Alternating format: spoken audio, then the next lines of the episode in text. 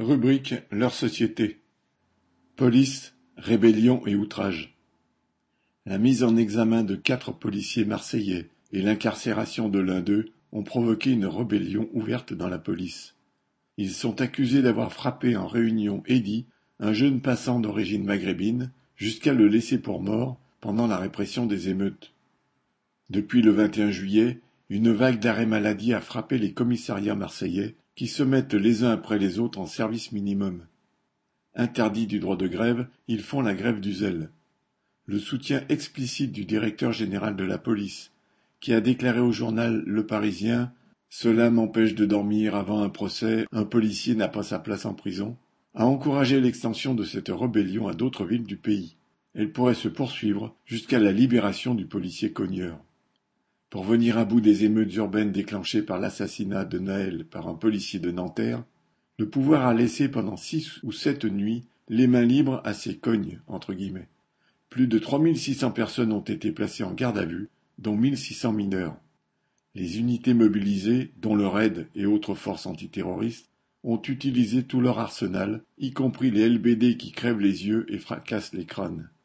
Dans les quartiers concernés, il ne fallait pas croiser la police. À Longwy, un jeune agent de sécurité a été plongé dans le coma par un tir de beanbag, un sac de billes de plomb du raid.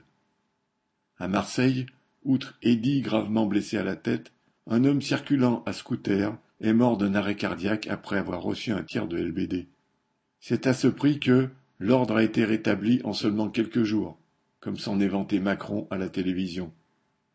Autorisé à traiter les délinquants sur place, selon les termes d'un flic marseillais, c'est-à-dire cogner sans retenue, les policiers ne digèrent pas qu'on leur demande aujourd'hui des comptes sur leur bavure et qu'un juge ait osé placer l'un des leurs en prison. Cette rébellion, accompagnée d'une sorte d'outrage magistrat et appuyée par le grand chef de la police, fait bien sûr désordre. Cette exigence d'un régime spécial et cette demande d'être placé au-dessus des lois ont provoqué l'ire des magistrats, même modérés. Elles mettent Macron et ses ministres dans l'embarras, les obligeant à des contorsions verbales pour ne fâcher ni les flics ni les juges. Mais de Macron à Darmanin, chacun y est allé de sa petite phrase compréhensive pour la police et ses dérapages. Car quoi qu'en disent les policiers, la justice n'a pas eu la main légère pour les émeutiers, bien au contraire. Il y a eu plus de 260 comparutions immédiates et des années de prison ferme distribuées.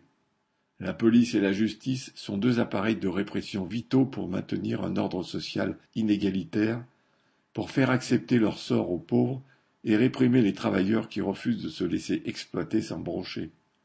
Maintenir l'état de droit et l'indépendance de la justice, deux valeurs supposées de la République française, devient un exercice de plus en plus difficile dans une période de crise où la politique exigée par la bourgeoisie ne peut qu'entraîner des révoltes et l'intervention de plus en plus violente des forces dites de l'ordre.